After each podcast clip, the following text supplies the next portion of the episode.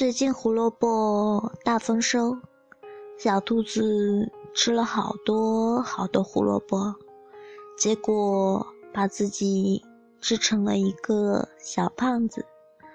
这天傍晚，它和小狐狸一起在森林里散步的时候，突然，它像以前那样，一下子跳到小狐狸的背上，想要小狐狸背着它走。可小狐狸却一下子被压倒在了地上。我是不是该减肥了？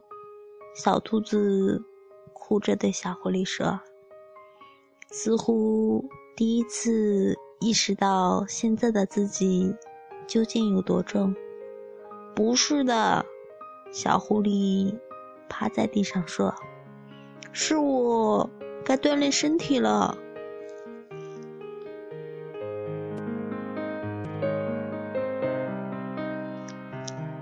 这里是荔枝 FM 五一七八八二，我是主播某猫，希望我的小故事能够温暖你，晚安。